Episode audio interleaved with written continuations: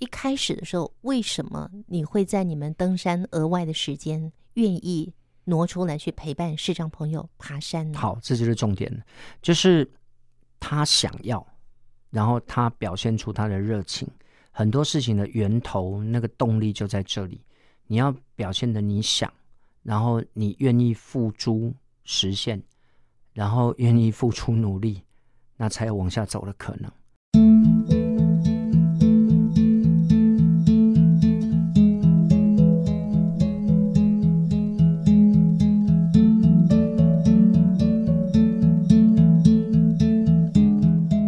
我是陈美玲。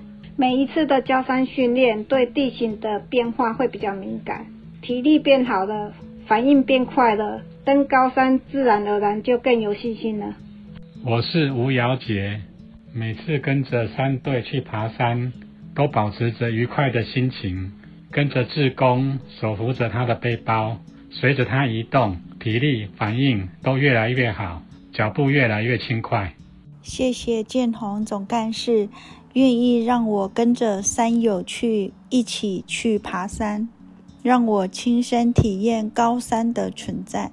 透过我的双手双脚，以及我们启登的时间，我知道山的高度，穿梭在山峦之间，让自己重新归零。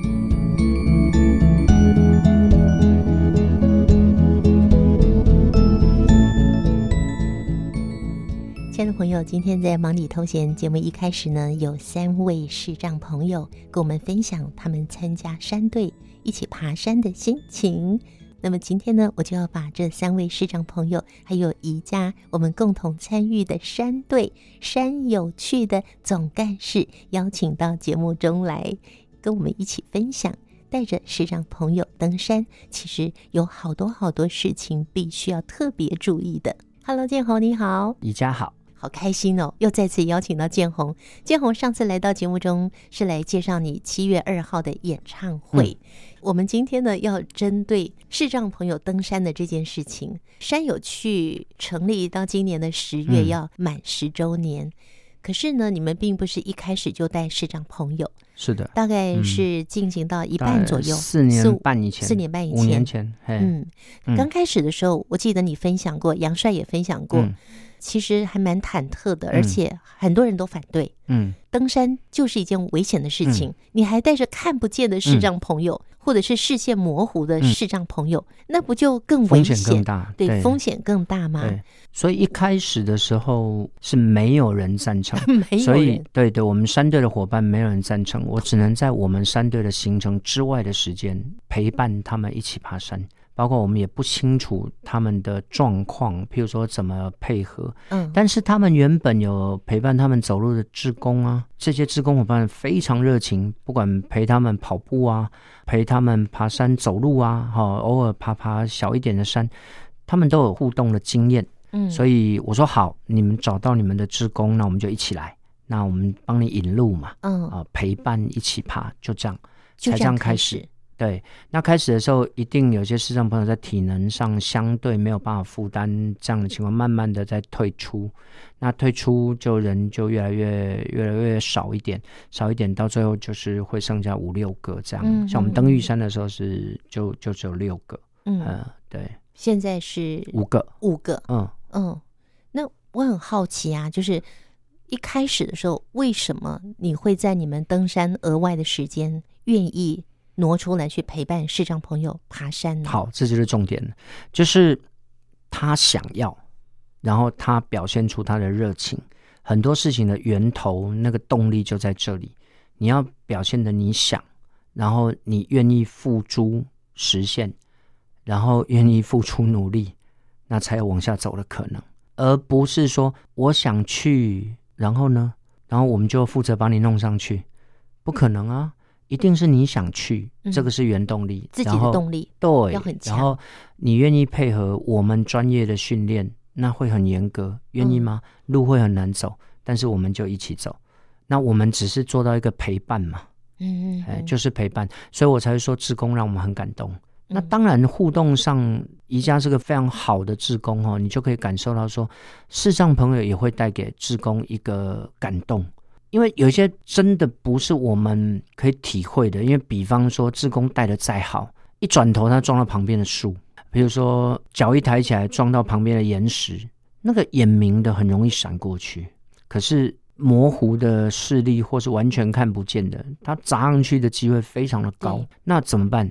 就眼泪掉下来，揉一揉膝盖，继续走啊。那我每次看的我都很于心不忍呐、啊。嗯，比方说像我们去高岛纵走，我们在小岛田山休息的时候，其实我我我几乎紧绷到一个程度，因为我们都没有讲说等一下的路况会是什么，然后我们就往前嘛，往前，因为我们来过很多次，我们晓得。那开始的时候它是没有路，完全没有路。什么叫做没有路啊？对，就是树根扒着那个山形。延伸下来，所以它没有一条小径，你要搬着那个树根往上到中岛田山，而且是几乎有很多段是没有绳也没有路，就是搬着树根往上走。这时候我记得之前他们习惯的是问拍引爆嘛，我就、嗯、我就写过说，问不用问了，路况就一种，拍拍你也拍不到，因为他人志工你只能拍到志工的脚，引呢他只能用声音引导你。报呢，他现在也没有没有机会帮你报风景，他只能跟你报路况，用声音指引你。嗯，所以前面后面的伙伴都要用声音引导视障朋友在山路上爬。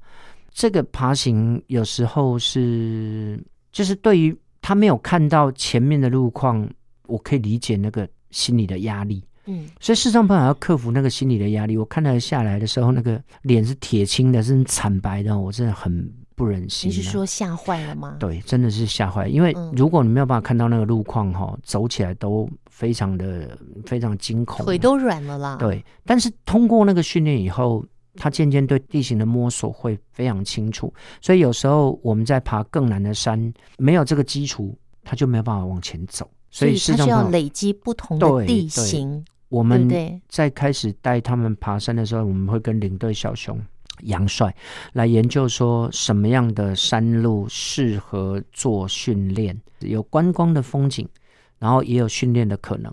以这个来讲，我们是这样安排行程，所以有点算循序渐进了。但那个循序渐进不是渐，而是非常的快的时间内要把它拉上来。所以是一个残酷的训练。听你这样讲的话，视、嗯、障朋友真的是非常的勇敢，他们那个动力要非常的强，没错没错，对，对不对？那以我们目前在山队里面这五位视障朋友、嗯，我来点一下名哦。嗯、好，有曾经接受过我们访问的妙珍，嗯，还有我即将要访问，但是还没有邀约的姚杰跟美玲这对夫妻，嗯，还有一位呢是。慧兰，嗯，他住台南还高雄哎、欸，他住台南，哇，住的挺远的，每次活动他都要来，嗯，他带着一只导盲犬叫 Cosa，哎，Cosa，Cosa 嘛哈，Cosa，对，然后另外一位就是陪伴我的嘉桦老师、嗯，这一共五位市长朋友，目前。你从他们刚开始来爬山的那种骂咖，一直到他们现在，我们形容嘉桦老师是小公主变成女金刚。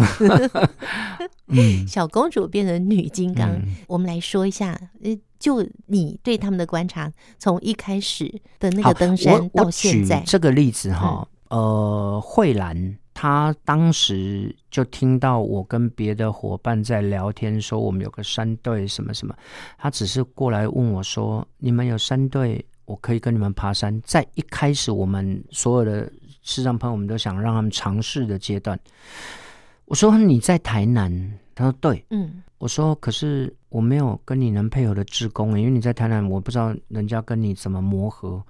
他说不管你只要告诉我行程，那我自己带职工，在你要求的时间内准时到达，这样你要不要让我来？这个就是个动力啊，嗯，他愿意啊，而且他愿意克服他的困难，比如说地点啊困难，那我们一开始就愿意接纳这样的动机。有这样的动机，很值得我们给他一个鼓励嘛。嗯，那后来我们也为了导盲犬去设计一些行程啊，比方说高山，我们一定不能带导盲犬上去，因为人有高山症的问题，导盲犬也会有。狗也会有，对，像我们去爬比价连峰，导盲犬也跟着去啊。像我们要准备，万一有一些悬崖跨不过去的地方，我们准伙伴西哥也准备了个大的袋子，把导盲犬装在身上背过去。有有，那次我有去。对对，这是比价连峰哦。对，比价连峰，这是技术性问题啦。所以我们我们三队的功能就是克服技术性问题，还有这些负担这些外部成本。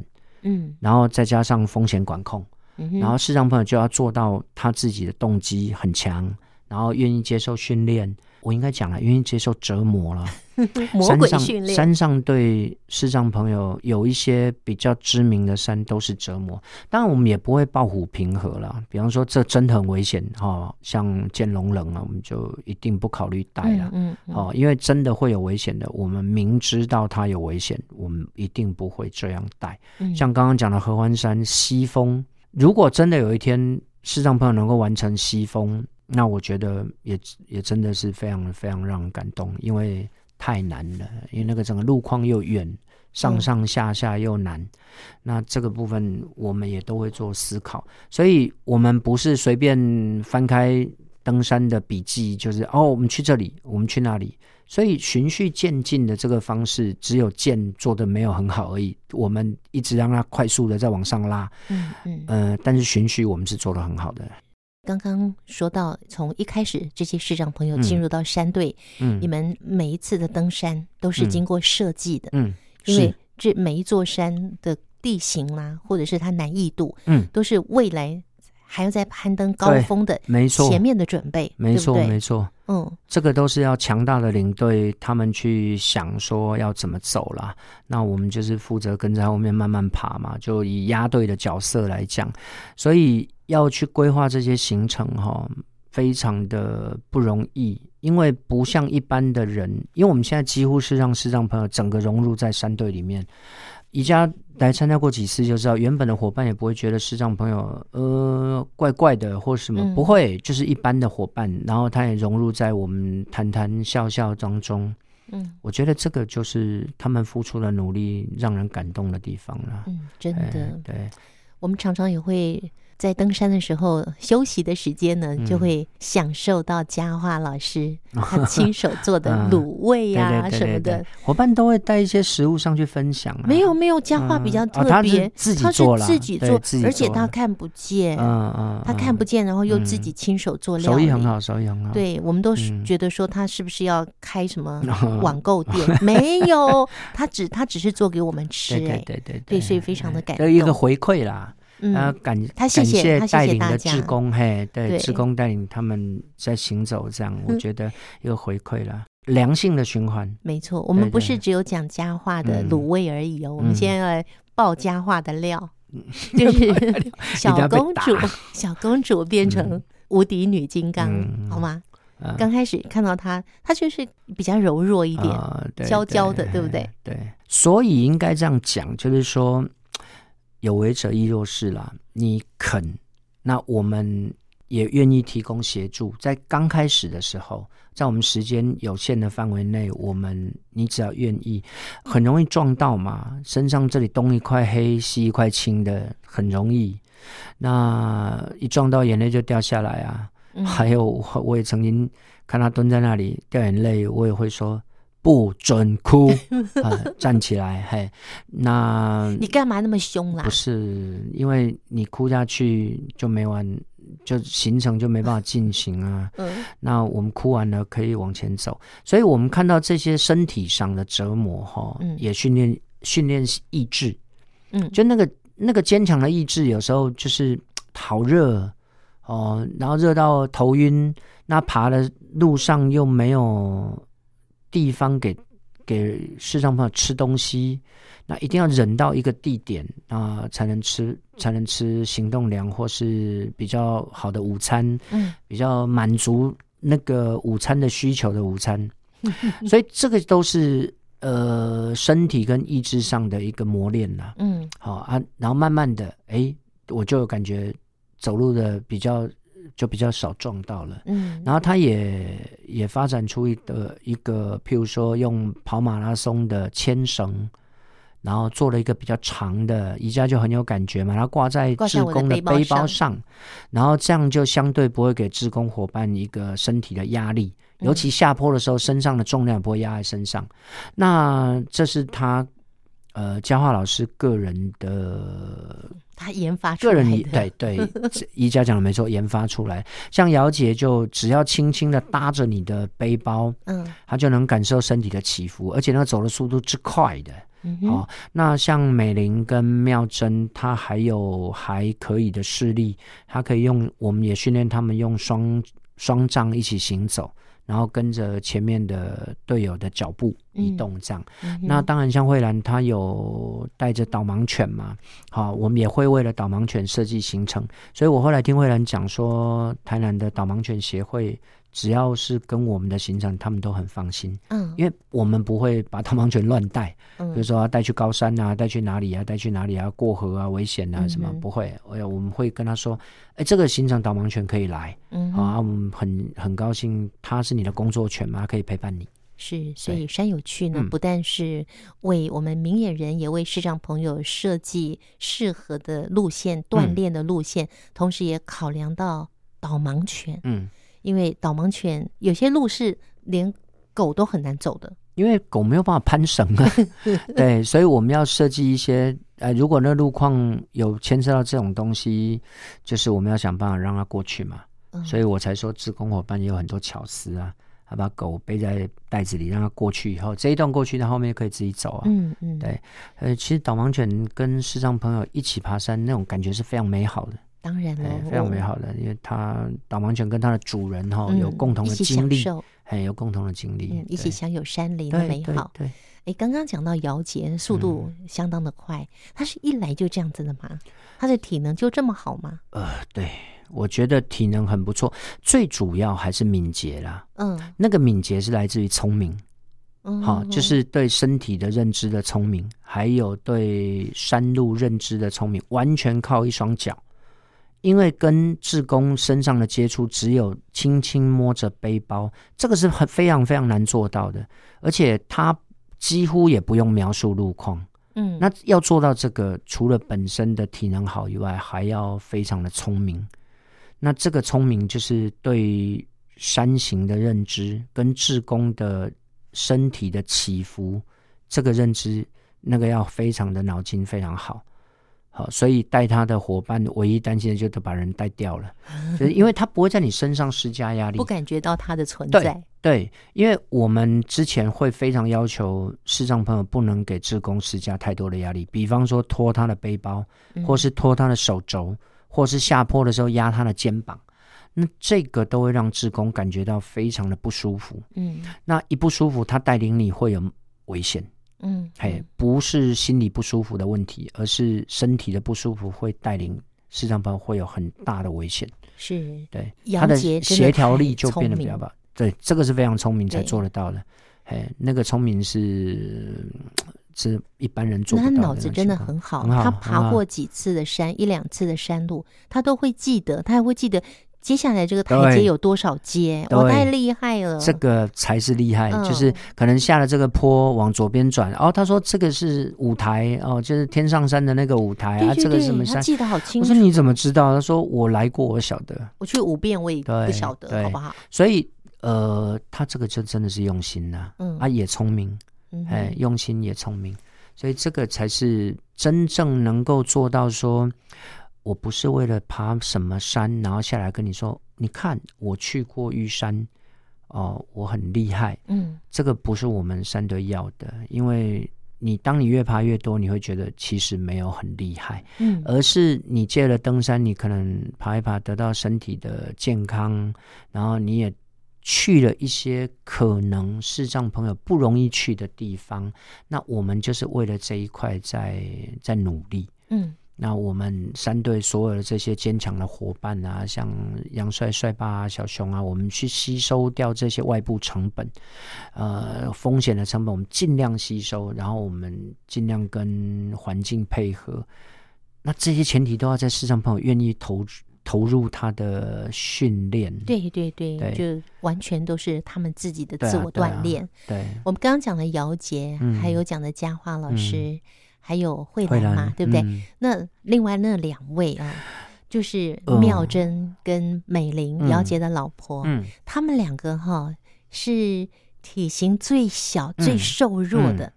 但是他们的体能也锻炼的非常好，欸，不错不错。这几年下来，我觉得非常的不错。嗯、妙珍虽然年纪比我们其他的山友大一些，可是他平常有走路的习惯，所以不管在行走的速度、体态，嗯，哦，不管外形，都是显得年轻的。嗯，那他后来渐渐是，因为他弱势，渐渐习惯用双杖在行走，哈，呃，相对我们也训练他们提高这个安全度。然后跟志工跟他的配合也会不一样。好，美玲也是因着他这样有用双杖行走，渐渐的他也习惯让自己能够不拉着志工走。当然，在一些危险地形，还是需要拉着志工走哈。这个我觉得都免不了。那其他的部分，我觉得他们都做得很好。嗯，对，OK，嗯，好，我们分享的在山友趣里面这五位勇敢的视障朋友，也在山友趣的领导之下，他们把所有外部比较危险的状态都已经消弭到无形之后，嗯、尽量、嗯、对，让大家在安全的山路上，当然也是要靠自己。嗯，那。你在他们的身上，你觉得你最大的学习是什么？其实我觉得最大的学习就是说，我们不去设想未来会怎样，但是既然我们要做，我们把它做好。好，就是我们不会想说，我们是不是一座一座白月这样冲，从来没有想过。那我们能够带着视障朋友走到什么程度，我们也没想过。那视障朋友能够做到什么阶段？其实他们也没想过，但是我们就是觉得很多事我们认定了，那我们好好做，我们把它做到最好，然后把它可能发生的一些风险，我们尽量考虑进去，然后我们有没有能力应付这个风险？嗯，那既然要往前走，我们就把它走好。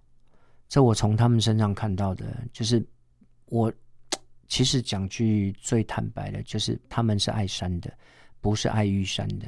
爱玉山的，就是下来跟我说：“你看，我去过台湾第一高峰。”呃，其实我也跟他们明讲，我不喜欢这样的想法啦，因为这样的想法会流于说，我就下来说，我就炫耀嘛。然后他也不去爬别的山，对，他就是只要玉山，然后其他的山他都不要。嗯，那不要，他没有办法体会其他山的漂亮啊。因为就像每一个人都有每一个人不同存在的价值嘛，就像每一座山。那当然，我们会尽量调整适合每一个我们伙伴去的，不管是一般的伙伴或市场朋友，适合大家去的。那这个调整完以后，他还能在这个范围内去感受他应该感受的，嗯，好，他的人生会变得比较精彩。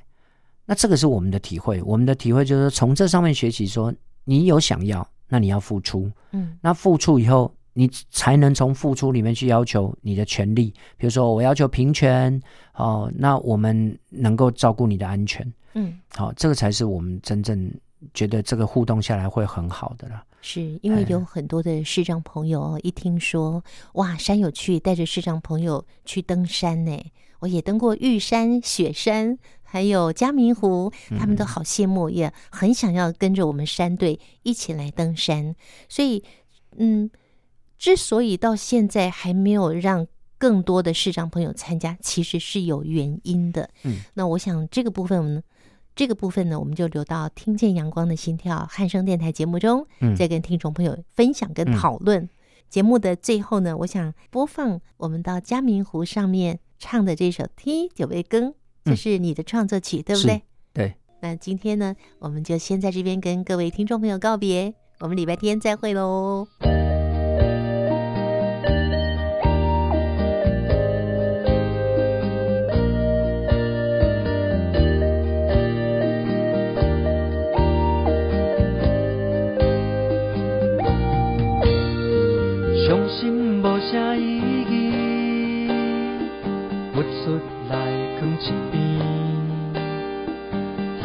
空有，这多年怨叹是无聊事，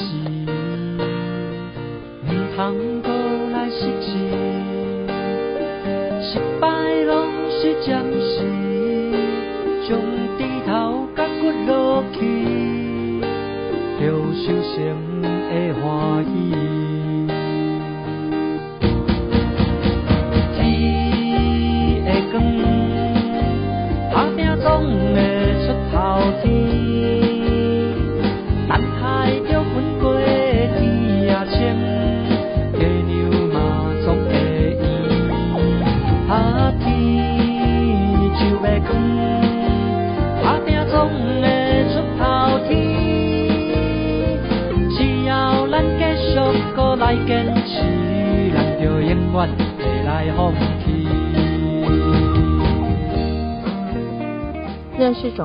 似乎是好久远的事情。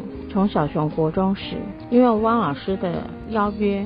我们开始进入山友去，大家一起训练负重的能力与体力。原本没有在计划中的登山这件事情，因为认识了大家，才让我和小熊持续了这么多年。希望在未来的日子里，我们能够一起创造更多美好的回忆。六月四号，我参加了山友去办的一次瑞芳的乌尔察湖山和参光疗山。呃，我们的队伍里面有三位视障朋友。啊、呃，有些路段呢很崎岖，有些路段需要在岩石上攀爬，而且还有一个路段呢斜度大概有至少六十度，必须要用手抓着钢缆，然后一步一步慢慢走上去。我很惊讶是这三位视障朋友竟然在没有任何人搀扶之下，凭着简单的口头上的辅导，他们能够自己完全凭着自己的力量，一步一步的跨过这些障碍。可能很多人都没办法过得去，但是他们做到了，我非常佩服他们。好大的一个背包哦！初初上山时，我们总是心里对总干事发出这样的一个疑问：又不是去爬大山，有必要背成这样吗？而当我们一路前行，才发现总是有那么一个人，默默地在队伍的尾端，或陪伴着落后的伙伴，或处理着某某山友的小状况，或不时说着令人喷饭的笑话。或随时靠着对讲机跟领队之间关注着路上的状况，而那个背包就像是哆啦 A 梦的法宝箱，好像有神秘的魔法，总是能变化出我们急需的东西，甚至我们用餐后的垃圾也都挂在那本已笨重的背包上。相信每位成员在心里都由衷的感谢那位勇于承担的总干事，谢谢你，让我们每趟行程都精彩。嗨，总干事你好，我是拉妈。谢谢您带我走入森林，让我喜欢上爬山这个运动。也谢谢您帮我们完成了许多的梦想，完成了许多座百岳。期待未来您继续帮我们圆梦，完成百岳哦。回首想想，就像走过人生巅峰，生命是否还有什么不同跟不可能呢？我眼睛看不到。除了安逸的舒适圈以外，我还有别的路可以走吗？谢谢你，让我知道爬山需要有决心，还要用对的方法，更教育我爬山并不是要我去征服山，而是对山保持尊重敬仰的关系。我因为生病不能爬山。虽然感到遗憾，但是山有趣的山以及建宏给我的山，一直都在我的心里面，依然是激动的。